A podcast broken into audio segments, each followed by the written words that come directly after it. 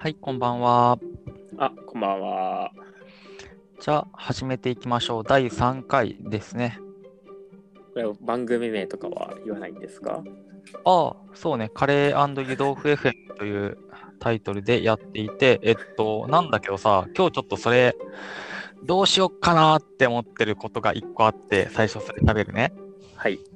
あの、まあ、今週1週間、えっと、先週このレコーディング第1回をやりまして、で、まあ、その後で、いろんな各種ポッドキャスト、例えば Spotify だったり、Google ポッドキャストだったりにはい配信するための、なんかね、まあ、ボタン1個押すだけなんだけど、そういうのやってて、で僕普段 Google ポッドキャストで、えっと、音声コンテンツ聞いてるんですよ。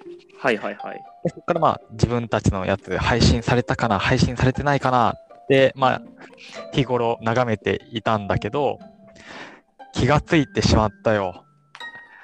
あの、カレー湯豆腐 FM、これはい。検索すんのちょっと一手間かかるわ。え、どういうこと？あのさ、アンドってあるじゃん。うん。アンドってさ、半額と全額があるんだよね。ああ、そうなんや。いや、そう、そこね、ちょっと不利だなと。まあ2パターンあるのって嫌じゃない？確かに。そう。だから、おいおい名前変えていく可能性あるなと思って。まあ、この名前も僕が適当につけただけなので、変えていくことに何のためらいもないので、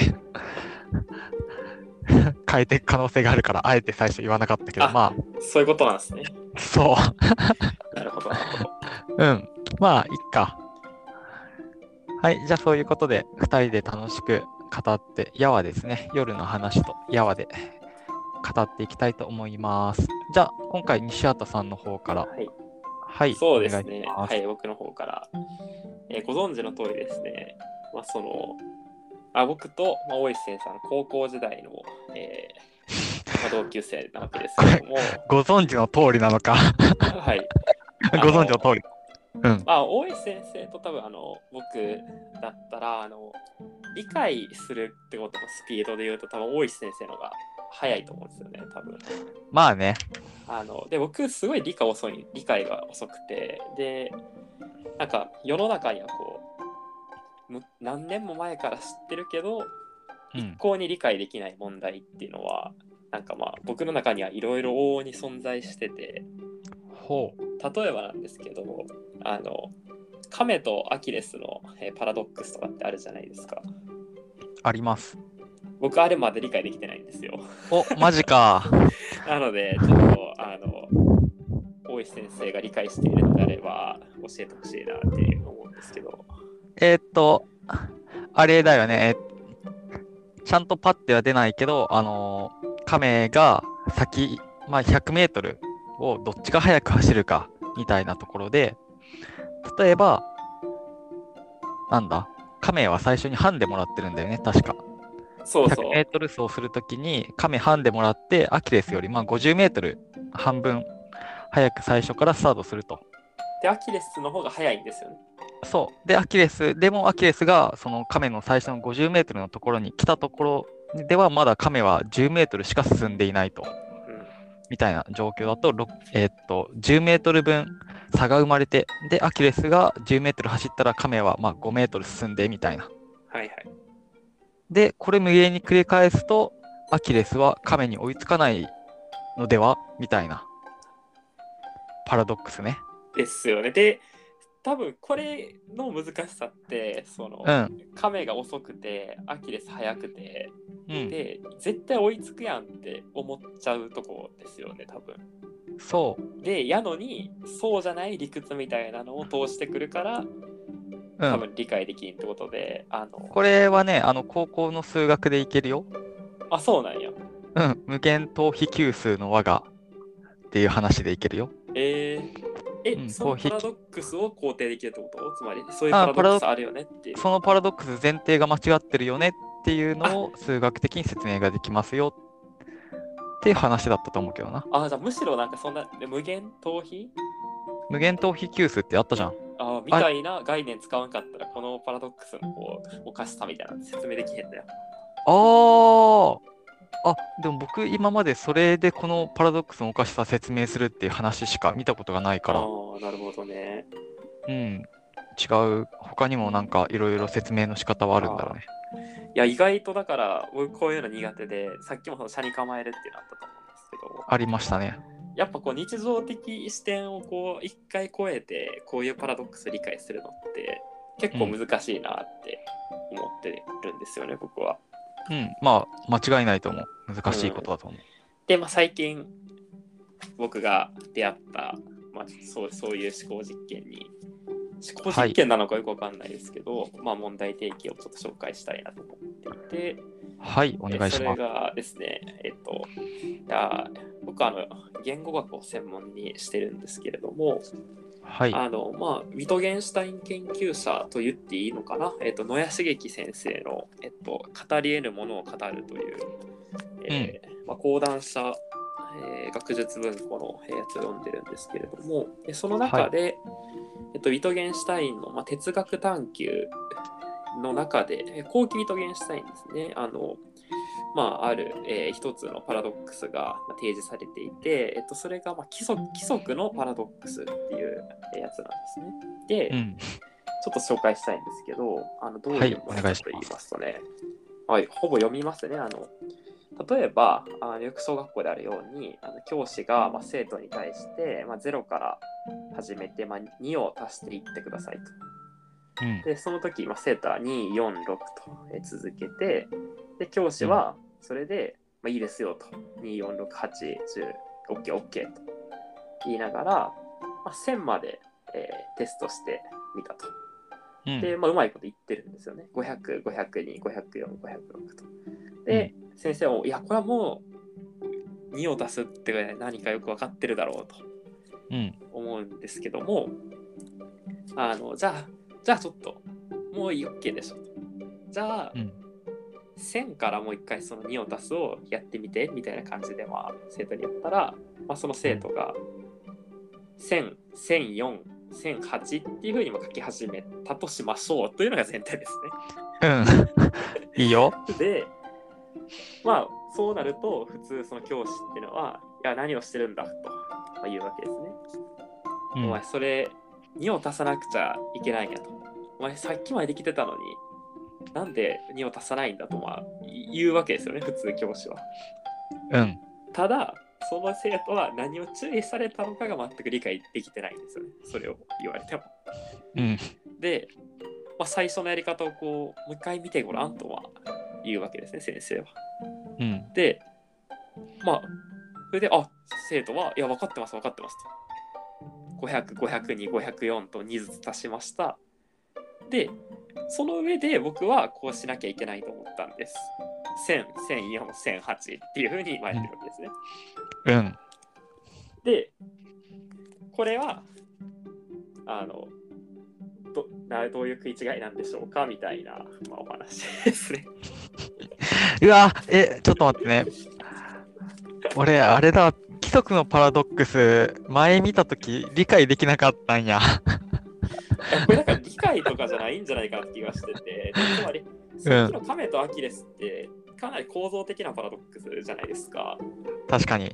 つまり、その、あの追いつくっていうのもなんか数学的にわかるし追いつかないっていうのも多分大石先生が先ほど言ってたようにこう数学ある程度数学的に解決できるっていううん。そその矛盾も解決できるってやつだと思うんですけどこれってなんかそんな構造的じゃないんですよねそのつまり そよくわからんというう。うん。何なんだこれはというのがあってでまあ多分かなりこれはそのウィトゲンシュタインのこう論あの哲学探求全体の理解の中であの分かってくるもんやと思うから今はこれについてうんぬん言うのもナンセンスかもしれないんやけどうん、まあなんかこれはなんかどういうことなんだろうっていうのが、まあ、最近ちょっと不思議に思っていたというところですね。で、はい。まあ、ここでの問題は、えっと、まあ、500、502、504と2ずつ足してったのに、1000以降は4ずつ足し始めた、まあ、生徒たちに対して、まあ、教師は本当に教えることができるんだろうかっていうのが問題で、えっと、ここに書かれてることは、つまり以下同様っていうことをうん。本質的に教えることができるんですかっていうのがまあ書かれてるわけですね。なるほど。以下同様というのは簡単だが、以下同様の内実を教師は教えることができるのかと。まあ、歪相化するとね、この問題を。うん。うわーそれ、あれじゃない？うん。今、算数でやってるから、ちょっと難しくなってない？ああ、例えば算算数じゃないとしたら、あえ？のお大石先生だとこの、あの、以下同様っていうのをどういうふうに？いや、あのー以下同様を、ちょっと待って、今の論題は、以下同様を教えることができるのか、で、できるのであればどうやって教えればよいのかでうん正しい、一旦まず。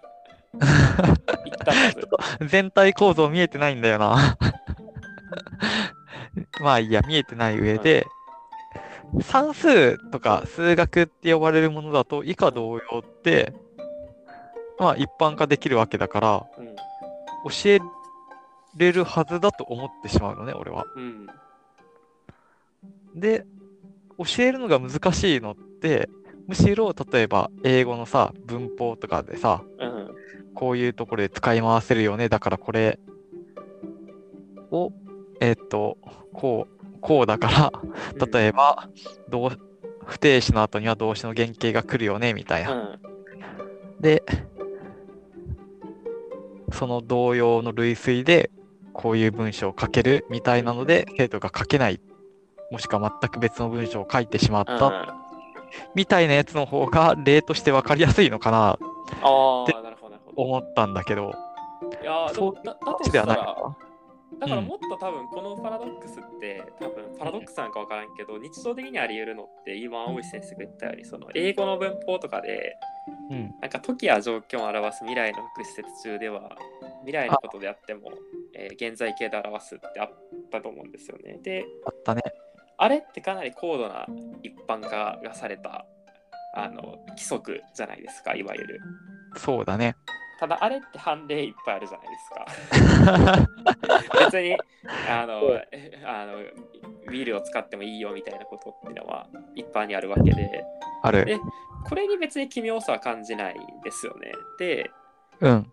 このなんか例題の奇妙さって数学でそれをやってる数学というか算数こう数を扱ってそれをやってるからなんかこの我々の日常的視点がかなりこう脅かされてるなっていうふうに思って僕これ理解できなかった時うん。だからなんやろうねこの時だから僕思っただからす数学ってどうなんだからその無限個みたいなものを対象の、うん考察の対象にできてるってことなんやろうなって思ったよね。うん。え、ちょっと待って、まだ俺パラドックスの内容が把握できてないんやけど。え、ちょっと待って。え、これ、大石さんは言ってなかったとか、その、2を足して言ってくださいって言ったときに、うん。数学の教員は、だから例を出して、こう、いまず言っていくわけやんね。で、うん。子供たちは、ああ、分かった分かったと。うん。ただ、その時、分かってるんやけど、うん。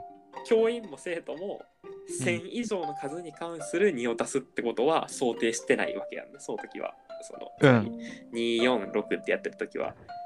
うん。ただ教員はいやそれを無限回やれと言ってるんだ。いやでもうん。その無限回って何やんやっていうこううん 多分そういうやつです、ね、で本当にその無限個みたいなものを対あの対象化することってできるのみたいな話だあつまり2を出すってのを我々は経験的に習得してるはずなのにうん。あのそれを無限回やれっていうそれ変な話で経験したことないものに対してうん同じものが適用できるのは、まあなんでだっていうだからどっかでねじれてんだよなだからそのおそらく数学的にはその2を足すってことを無限個を対象とした記法みたいなものが多分できるんやろうね。うんあの、俺パラド、むしろパラドックスだなと思ったのは、経験的に教えたと。うん。経験的に教えたものがむしろ1000を超えてうん。足せた時の方がパラドックスじゃない？おーえ、もう一回言っえっと、経験的に先生が、えっと、うんじゃあ2を足していってください。て。2、4、6というふうに足していってくださいっうん。うん。て教えた時に、それがずっと続くと思い込めることの方がパラドックスじゃないかなとうん、ああ、確かに。感じたんだけど、一般的に思い込めるんかなそれ思い込んでるんか我々でもちゃんとそれ。にいや、割と思い込んでる節があるなと思っていて、え、ですも確かに。でもさ、それおかしいよね。ああ思い込めるのはなんでだろえ、なんでなんやろう。それはすごく不思議だなと。うな。確かに。だってこれ経験的に学んでるはずやもんな。そうそうそう経験的に学んでることを一般化できる能力って、おお。くない？だから我々それ多分無限個演繹できるって思い込んでるわけやな、今。そうそうそうそうそう。これだからその本に載ってる例逆じゃない？生徒の方が正しくない？あ、だから、そそういう見こけとあ、だから、あ、そそういうことなんか。あ、確かに確かに。あ、そう言われるとそんな気もしてきた。あ、そうか。だから、むしろ人間味のあることやってるのか、生徒側は。うんなんで我々ってじゃあ無限回数、だつまり1004、1008っていうふうにやり始めることを、はてなって思うんやろうね。これすごいね。うんでも1004、1008ってやることをハテナと思うのは多分それがあまりに具体的すぎるからじゃないかな。うん。わ、そうなんやろうね。うん、1004、1008じゃなくてむしろもうエラーがめっちゃ出ちゃったみたいな。うん。あコンパソコンの画面がもう真っ暗になっちゃったとかだったらすごく分かりやすい。ああ、まあ一般的だなと。はいはいはいはいはい。むしろいなんか1002、1006ってやるより真っ暗になった方が一般的だなとあいう気はするかあ、な。はいはいはいはい。いやー、なるほどなるほど。いや、むずいや難しいな。いやー、どういうことなんやろうんじゃあ、え、ごめんなさい。ちょっといいかなな？うん。あの、規則のパラドックスについてさ、うん。い今一切触れてないんだけどさ、いいの？や、これが、からんっていう話ですね。あ、あ、ごめん、規則のパラドックスの具体例を挙げたのかなと思って、あ、そう、え、これが、いや、これ以上の説明はないですよ。あ、え、規則のパラドックスってなんかさ、こう、うん。こういうパラドックスみたい、アキレスとカメみたいな感じで、になっちゃってるの？もう、なんかもうちょっと抽象化した規則のパラドックスの説明ってないの？いや、ないないない。構造的なものではない。だから、つまり以下同様みたいなものを我々は経験できないっていう、それだけ。あーあー、そうなんだ。あ、そういうことね。だからわけわからんだよ。あ、そっか。ちょっとあんまりちゃんと覚えてなかったわい。や、これはだから僕も全然理解できてんのかマジで謎で。うん。ただでもなんかこれ僕最初に思思った時になんかそのこの前あの基礎言語学研究会を見てもらったじゃないですか。まあ言語学言語学やってるわけですけど大石先生に言語学の研究会見てもらった時にはい。なんかその言語学の、まあ、営みってのは有限の理算的な数列が与えられた時にその一般解を想定するような営みが、まあ、言語学でしょうと。あ、ただ言ったやつじゃない？ただ自然科学はは連続語は離散で無限なものを対象にすることが多いという違いがあって、えーそういう違いは大きいんじゃないかというふうにまあ指摘してきたとはい、そんな気がします。思っててで僕これは結構これ近いこと言ってるかなと思ってつまりここに何を指摘してるかというと僕がやってる言語学ってどっちかというとその経験的なものを一般化しようとしてるやんね多分。うん。つまり我々が経験してきたものを根拠にそれを一般化して取り出そうという営みであって、はい。つながってきた。大江先生が自然科学はい連続もしくは離散なものを無限個対象にするって言ってるってことは、まあ、ある種無限個を対象化できるっていう風な想定で、まあ、やってるってことなんやんね。うん、そんな気がし、そういうイメージを持ってます。うん、でこれ結構正しいかなと思っててつまりその2を足すっていうのを自然科学的に、えーつまり数学的に捉えると、うんまあ、無限個適用できる2を足す式が、まあ、あるってことやね。これどうどうなん ?x プラス2とかでいい？んこれは。であまあいいんじゃない？X は2の自然数自然数ってことですよね。うん。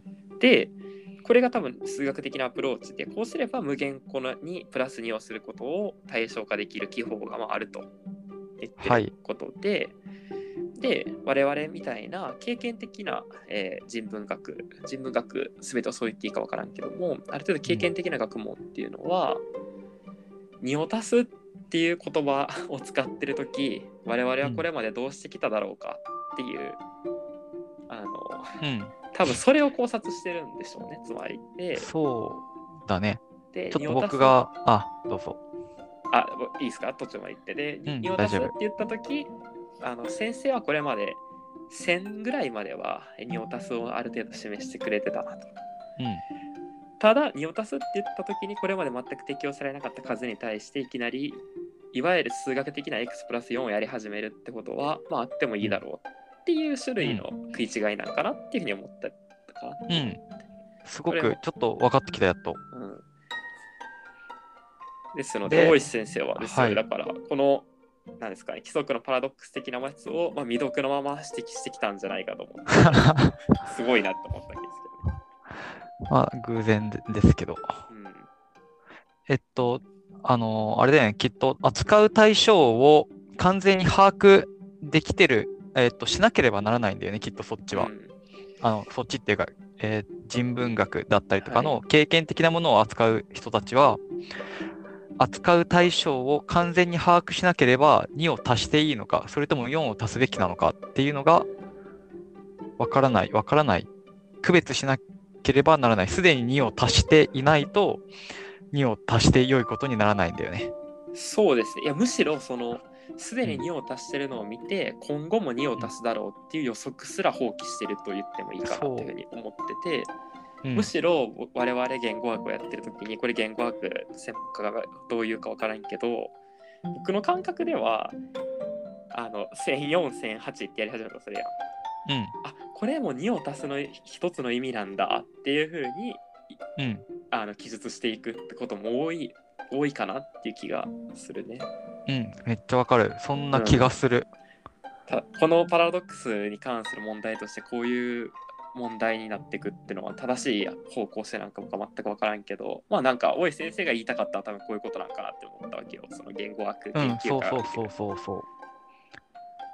ただうん、あどうぞああ、ただ自然科学でも、えっと、それを放棄することはないかなと思っていて、というのは、1004、1008というふうに足していった。で、足す、今、生徒ではなくて、自然科学で扱う原子サイズのものたちが、うん2を足すっていう我々の感覚とは別に、1004、1008っていうアウトプットを出してきたとき、むしろ2を足すっていう定義を、モデルを変えていくのがはい。自然科学。あでやりがちかなと思って、だから、らそこまで一般化すれば自然科学と人、まあ、対し比較あれかもしれないけど、自然科学と人文学にそこまで大きな違いはもしかしたらないかもしれないなと。まあその現象の発言の仕方によってこう一般化は変えていくわけやもんね。もちろんどっちもその。うん、そうそうそう。だから1004もそのいわゆる2を出すってことにまあ柔軟に変えていく可能性はあるわけやけどなんか僕のイメージだと、うんなんか自然科学の方はまだやっぱりこうそうなった時にちょっと違うのが出てきた時にそれも含めて予測可能な理論を再提出しようとするかなってあ、そうそうそう。うん、そういうことを言おうとした。で多分ね言語学もそういうことを目指してる理論はあると思うんやけど、うん、体系的にね。うん、少なくともそのある語が何を意味するかみたいなものは全く予測できないかなっていうのは思うね。そのつまりカレーが甘,、えカレー甘いっていう言葉があるときにうん、甘いってのにはこういう意味があるからつまりこういう時に使われるっていうルールが規則があるからえっ、と君の考えは甘いとかにも使えるんですよとは多分絶対言えへんよなっていうふうに思ってて。予測ができないね。予。測ができない。でそれを記述していくしかないかなっていうのがあって。うん。だからできうん、それ多分、発展の歴史がそうなってるからじゃないかなと思うけど、うん、ができないのはさ、予測できる形で発展してこなかったからじゃないかな。あー。じゃというのはうん、えっと、多分だけど、言語学でカレーが甘い、まあ元のカレーが甘い、甘いっていう単語があったとして、それを一歩下の段階に落としていろんな方向に派生させていってるイメージがあって、で、予測するっていうのはむしろ上の方向に持っていくうんイメージがあるんだよね。えどどうどういう違いそれって？あの、これが多分不可逆な過程であって、えっと、すごく抽象的な話なんだけど、うん甘いっていうものがあったと。うんで、甘いの本質、甘いっていうののいろんな例から甘いの本質を予測することはきっとできると思うんだよね。はいはいはい。甘いの本質があるとして。うんただ、甘いの本質っていうものから一つの具体的な例の甘いを導き出すことはできなさそう。予測はできなさそう。ああ、そうです。うん。まさに面白い指摘で。そこが多分不可逆だからこそ、もう構造的に予測ができないからパラドックスは起きてしまうのかな。と思いました。めちゃくちゃその言語学という学問に対して鋭い指摘をしていただいている気がしていてよく言われるんですよね。だからそのつまり言語学やってるのはこの語の規則みたいなのをがあってその用法を予測するんじゃなくて、今森先生が言ったように君の考えは甘い。あの甘いマスクとかカレーが甘い、甘口のカレーとか。全部甘いって全然さまざまな意味がああると思うんやけど、うん。これをあおいしさが言った甘いの本質的意味から予測するんじゃなくてうん。多様な用法から抽象化した共通項みたいなものをこう作っていくっていうのが多分我々がやってることなんやんね。でうんこの時あの今森先生が言ったこともっともででじゃあこの行為に意味があるのかっていうのがあの多分我々が問わなあかんことなんよね。だからそのつまり x プラス2っていう記法は永遠にそのプラス2音の規則を作っていくっていうことにコミットしてて意味のある記法なわけやんね。かなりスキーマ的にもそのそういうくくり出し方っていうのは意味があるんやけどありそ予測予測もしてくれない抽象化っていうものの意義って 何なんだろうってそのつまり言語学者が気持ちよくなるため以外の何なんだろうっていうのをう。あおそらく今問われてるというふうに僕はまあ理解していてこれは正しい理解かわからんけどもん理解そういうふうに理解していてあのなんやろだからつまり我々は言葉を使う時も別あ。に今大江先生が言ったような甘いの抽象的一般的意味を参照しないからねうん、うんしない。しないよねだからカレー甘いって時にあ甘いっていうのは、えーちょっとこうあの砂糖を舐めた時に代表的な、えーものであってみたいなことを多分しなくてあのカレーが甘いからカレーが甘いって言ってるわけであってうん。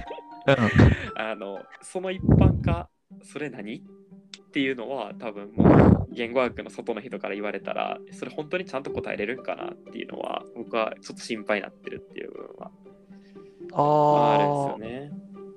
あれ、今ふと思ったんだけどさう、んもしね、もし世界が一つの言語だけだったとうん。した場合って、言語学っていう学問体系は生まれてたのでしょうか？え、それは、ああ、いや、問いを立てたことなかったけど、これはちょっと難しい問いかなと思ったのが、うん。あの、でこの問いを今打ち出した理由の一つが、えっと、えー言語学が問わ、そうやって問わねばならない問いがあったときに、まあ、何の役に立つのかみたいなところが一つあるかもしれないんだけど、まあそこは置いといてやな。えっと、難しいな。言語化するの難しいな。他の言語を習うとか、新しい言語を作るときの手法としてすごく意味が、予測することにすごく意味があるのかな？ああ、どうなんやろ、でも言語を作るってことは多分人してないよね。いや、ああ、でもそういうことを予測してないからな、結局言語学もだから。うん。だから、ひ多分一つの言語しかなかった世界において一つの言語しか記述経験しできないから一つの言語だけ記述していくんじゃないかなって思ったりもするけどいやどういうことかな？多分その言語を記述するモチベーションができないだろうってことどっちかっていうと。うん、そう、あ、そう、それはある。そうだわ。ああある種のなんていう外国語学習的な側面うん、が一つの駆動力になるかもってこと。なってるのかなと思って、あ言語を見つめ直す機会が生まれないかもしれないなと思ったから、で、そこに言語学が発展してきた意味がありそうだなと外からはふと思いました。ああ、どうなるだから僕もそあんまりよくわからんけど、その一番初期の言語学ってやっぱあの歴史言語学なんよね。あの歴こ言語学って何？考日本語のその昔の姿ってどういうやつだろうとか、まあうん。よく言われるのが英語とドイツ語はどっちもこのあのラテン語だったとかいう話で、あの複数の語の言語の一番その元となるうん。源流を見つけるっていうのが多分最も初期の言語学がやってたことでそそれってなんかどういう駆動力やどういうモチベーションやったんやろうって言って言った時にやっぱり今大井先生が言ったのはそのなんかこうある種相対化我々の言語を相対化するみたいなものがない限り言語学生まれるのかなっていうのに、まあ、ちょっと近いかもしれんなぐらいには思った今確かに、うん、つまりかつて違う姿をしてたってことにコミットしないとそんな探求そうそうそうそうそう。う。ん、いやそれはそうかもかもしれんし、まあ言い出したけど、でも、まあ一つの言語でも多分言語学が生まれてるんだろうな。生まれるんかな？いやつまりその今言ったその最初その歴史は相対あの歴史的な言語学はその昔の言語と今の言語を相対化するっていうのは多分だから大石先生が言ったこととある程度近しい動機づけがあるかなって思うんやけどうん。一般にその教示的なその同世代における構造を理解するための言語学においてもうん。もしかしたら他の言語との共通項をくくり出そうみたいなモチベーションがあるかもねっていうことやんね。だからつまりなんか違うけど言語であるからにはなんかある種の構造があるんじゃないかっていうのをくくり出そうとする、まあ、モチベーションがあるかもっていう。ああなんかそれちょっと考えてみたら面白いかもね。いや。あれなんか、あの言語学のさ、しそ、その人、名前誰だっけ ?S から始まる。あ、ソシュール。ソシュールってそういうモチベーションでやってなかったっけ？言語学を体系化しようとしてた気がしたけど。うん、いやだからその教授的な言語学を作ったのはソシュールだけどもそのモチベーションがある種のそのた他の言語とのそのそ相対的なし手段によって育まれていったのかは分からん。まあね、うん、分からんけど わからんけど。だから今その問いが面白いのはやっぱあれなんです。一つの言語しかなかった時、うん。それを研究するかって話はやっぱちょっと面白いなって思ったけど、で、あの、一つ、仮に研究がなされないという立場に立つのであれば、証拠として挙げられるのが、あの、プログラミング言語ってまああるわけじゃんね。うん。いろんな言語が。でも、あの言語を使って何かをしようっていう営みはあるけど、あの言語自体を深く考えようみたいなものは生まれていないわけで、そういう学問体系は。うんなんでかっていうと人間が作ったものだから。そそうねれ以上も以下もないよね。うんで、ただ、今僕たちが使っている言語も、もちろん人間が作ったものだから、歴史はあったにせよ。うんそれが唯一であったのであれば、それが唯一であるのであれば、そこに対する学問探求は生まれないくても良いかなという気はしました。ああ、なるほど。ああ、じゃあ言語一つであって、あ、そうそうそうそうつまり今大石先生が言ってるのはへ変化もしない言語ってことだよね。そう変化さえすれば、あの外交学習的なものが可能になってしまうってことだよね。我々うん、が比較ができるからね。対象ができるから。あーあー、それ面白いかも。いや、全然あり得る可能性もあるやろうし、あのうん言ってることがもしかしたら、どうですかね、確かに。変化しない、かつ、なんかそのプログラミング言語を研究しない理由って多分人が作ったからっていうのは正しいと思うんよね。うん。あ割と絶対のもので変化もしないものだから。まあ、変化できるとしても、まあ、人のひ人の手が手恣意的にまあ変化させるかもしれんってことやけどそのなんやろねその人のしゃべる自然言語がもし変化もしなくて絶対の一つのものだった時、同じようにその研究のモチベーションを削いでしまうかっていう面白さやねこの問いはだから。人の探求みたいなものの、そ、そいでしまうかっていうか、まあ多分そもそも生まれないのではないかそうですよね。生まれない、近いと思うけど。いやー難しいな。いやー僕ちょっとそのあんま詳しくないから聞きたいんやけどむしろ。つつまりその言語ってのはむ,、むしろすごい多様な研究対象かなっていう思うよね。僕は。でえ今現状の世界においてすごいいろいろあるから、あのうん。じゃあこの空気をえ研究してみようってなった時にうん。空気は結構どこでも一緒一緒なんちゃうかなって僕とか素人だと思っちゃうわけ。うん。なんよ。だからそのうん。時一つの言語がある程度安定的にあるものに対して探求しようと思う、思う、思う、えー空気に関して探求するものがいるのであれば、うん。まあ言語が一つである程度安定的でも探求するんじゃないかなって、なんかちょっとこう類推で思ったりもするけど、そこはどうかな？確かにと、確かにと思うけど、反、えっと、反論の立場を取りたいので、はい。反論するのであれば、えー空気を誰が作ったかではないかなと思っていて、言語を作ったのが人間であれば、言語については理解、理解じゃないな。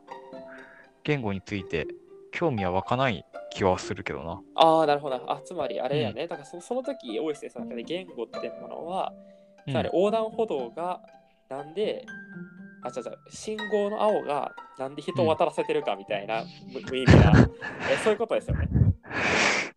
うん。極極端に、ね、あ、まあまあ、確かにそうかもしれん。この問いは馬鹿げてるわけよね。つまりその、なんで信号の青いのは人を渡らせてるんだろうっていう問いは、明らかに馬鹿げてて、あのそそれと同じ感覚を抱く可能性は人あるんじゃないかっていうことですよね。うん。そうですよ、ね。ああ、でも自分で言ってて穴が、穴がある気するな。だからもっと、だから僕は、荒いな。あの、あんまそんなこと内省したことなかったよ、これ前。だからつまり言語ってなんか空気的なものやと思ってたから、ただ、うん。何が違うんかな確かに。信号だ我々だってだって生まれた時にさ、自分で選び取ったわけじゃなくて信号は青かったわけで。こ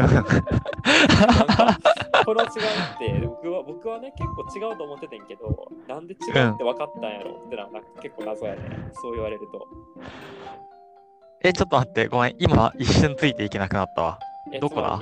我々が生まれた時よく言うのはソシオルが言ったのは言語って恣意的だぞと、うん。あのつまりあのあね。本っていう本っていうからにはまあこうだろうとかさ。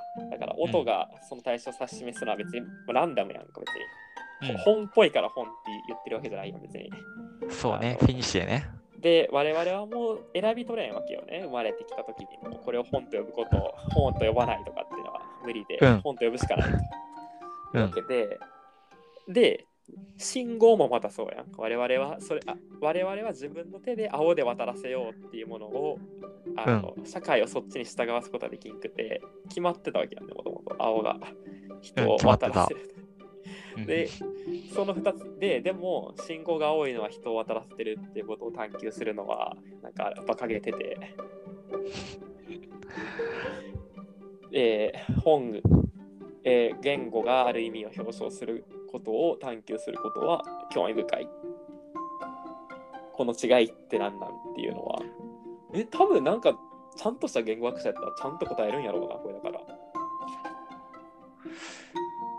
なんと答えるのかな。ちゃんなんだろうな。あ、難しいね。いや多分ちゃんとした言語学者だったら答えるんやろうね。いやー、ザイヤの我々からは。なんでや？いやいやいやその結論は分かってないで。結論は信号が青を渡らせる、これを探求するのは馬鹿げてることは分かるよ僕も。うん。なんで言語探いやーいやーそれ面白いといいやな。なんだろう。いやなんかなんかある？なんかある？アイデアベース。であのさ、あのさ、え、今、この流れで、西畑の望むラジオだったのかなと思っていて、今回の。うん。あ 大丈夫？これは。いやーだからこれ僕が勉強しに来てしまってるよ。あ、いや、あの、規則のパラドックスについてめっちゃ語る回やと思ったんやけど、うん。あれ、全然違う方向に脱線脱線してるけど。あだからそういうやつですよね。あ、大丈夫？なんか、もっと先に、規則のパラドックスの先に喋りたい何かがあるんだったら悪いなーってさっきからずっと思ってるんだけど。いやいや全くないっすよあ、オッケーオッケーよかった。じゃあごめん戻ろうかなんかかなりそのテーマ性はさっきと似てると思っててその、なんやろうなだからその決定的な違いを生むものにやっぱり関心があるよねそのうん。し自然言語に対して探求することとさっき言ったプログラミング言語とか信号とか。うわなんかある？ジャストアイディアでもいいから。え、でも個人単位で分かる、分からないものを分かるものに変えていくプロセスっていうのは、すごく人間の根源的な欲求だとは思うのね。あ。で、その違いだけなのじゃないかなっあて思っていて、さっきから。あの、言自然言語ってやっぱり変化してきたものあ。で、うんその変化が多様すぎたせいで分からなくなってる部分がいっぱいあるから、それを分かるものに変えていきたいっていうこの気持ちは多分絶対あるものではい、多分絶対になっちゃったけど、で、信号のが青いのはなんでだっていうのは、すぐ、すぐ分かることじゃんね。調べれば。ああ、いや、でも、うん。あいや、今言いたいことも分かったんやけど、うん。でもその逆もあるかなと思って、つまり、うん。信号が多いのは人を渡らすっていうのは、どう問うても分からんから探求する価値がなくて、むしろ言語が、えー、問うと分かるという、えーぶ僕はむしろ今やっと分かってきたきて、この2つが。つまり僕は問い,、問い方間違えてたかなって思って、そのつまり、青さが人を渡らせることに何のあの論理的関係も本当はないんよね。だから勝手に人が決めただけで、それは。でそうだね。そこの関係性とても仕方ないと。うん。で、なぜ本という音がこの紙の束を指し示すか、うん。これを問うても意味がないっていうのはこれソスウェルが言ったことですよね。つまりうん。音と対象の指し示す関係性これ恣意的であってそれ以上問うなと、だからどっか行く、どっか行ってしまうから犬だとかっていうふうに馬鹿げた語源を説明するのは まあやめようという話だと思うんですよね。でうん。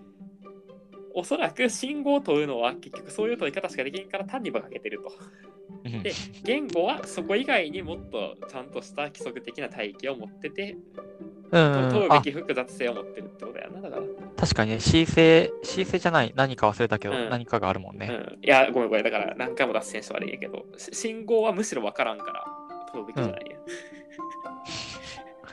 で、言語はむしろ分かるってことやんね。考えれば分かる問題を。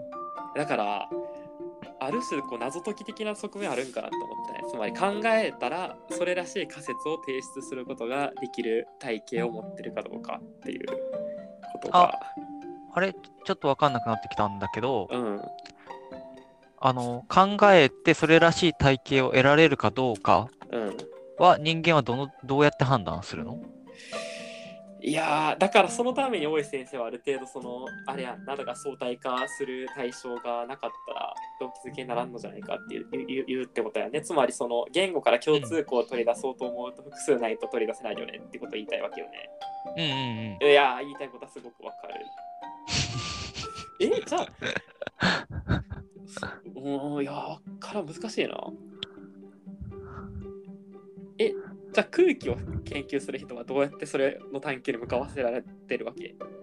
空気に C 性があるとするやんか。C 性と 呼ばれる。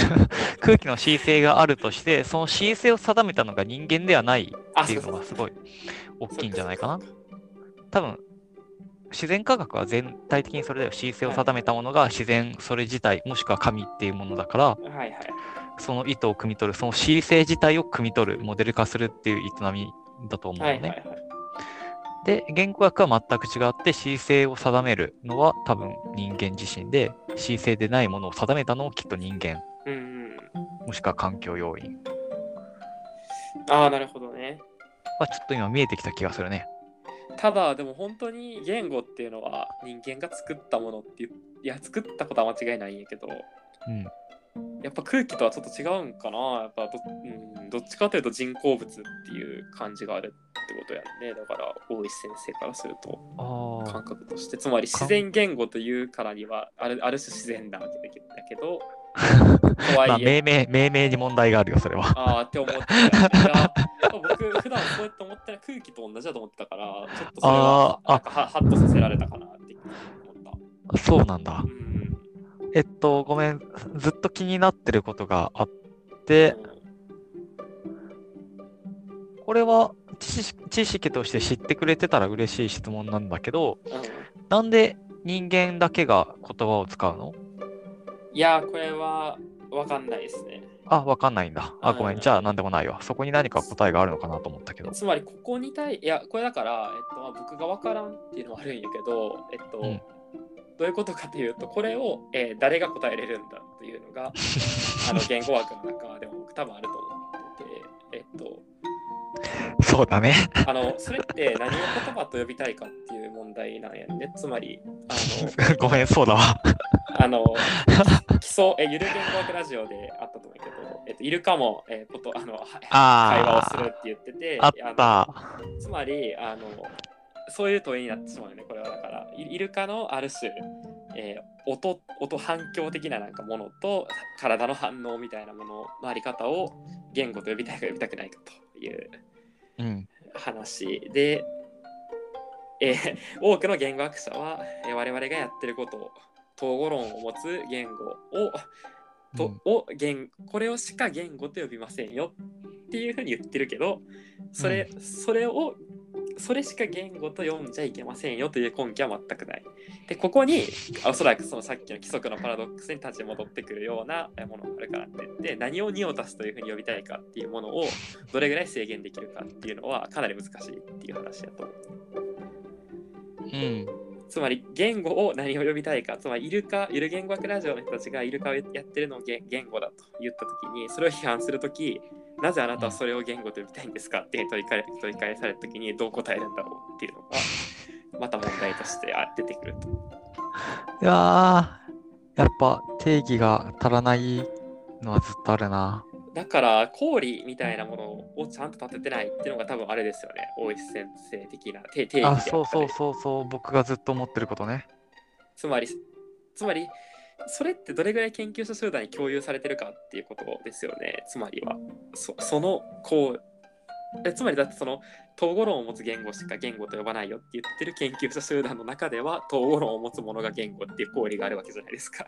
ただ、うん言語学の他の界隈ではイルカがやってることも言語だってよく呼んでて行為が共有できてないうん、ってそいううことがそうそうそうそう。大石先生はそこが問題だ。つまり最も根本的な、なぜ言語はに人間しか持たなかったんですかっていう大石さんのその、あの、僕に対する根本的な質問に対して、僕が答えられなかった時に、ある種の、はっていうそう空気感をまあ 僕は見逃さなかったですけど、ごめんって。僕が分からないっていうよりかはこういう問題がある、だがそれはまたもより大きな問題だろう。つまり僕が分かってないことよりも問題だろうっていうことですよねそれはそうね。そうですよね。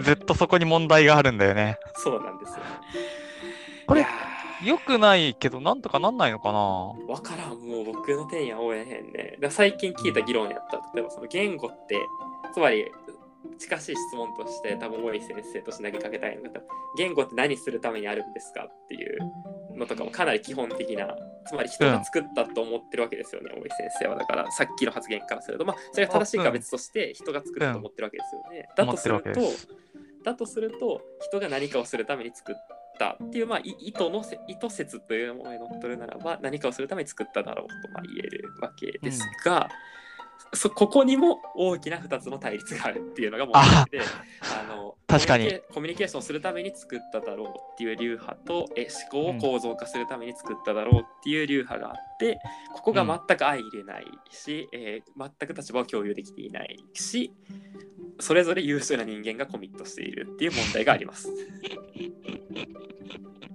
困ったな。どっちかがね、落ちこ落ちぶれてくれてればね。え聞問きたいんや題解決。けど、あのうん。直感として聞きたいけど、大石先生的に、あの直感で答えると、言語は思考構造化するためにあるのか、ないしは、えっと、コミュニケーションをより良くするためにあるのかっていうと、どっちだと思いますか、直感的に。あ、え、ごめん。マジでわかんないんだけどさ、その2つなんで対立してるの？両立できることない？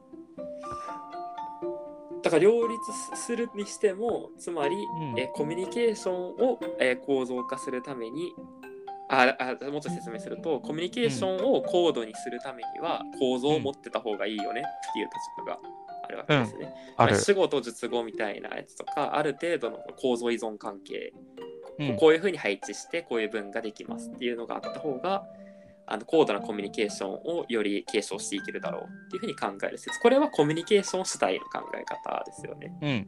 うん。ただ、じゃあなんであのじゃあそうするとし構造化側はあの、うんえなんて答えるんやろそれ僕どっちかというとコミュニケーション側に依存してしまってるからえー、あれやけど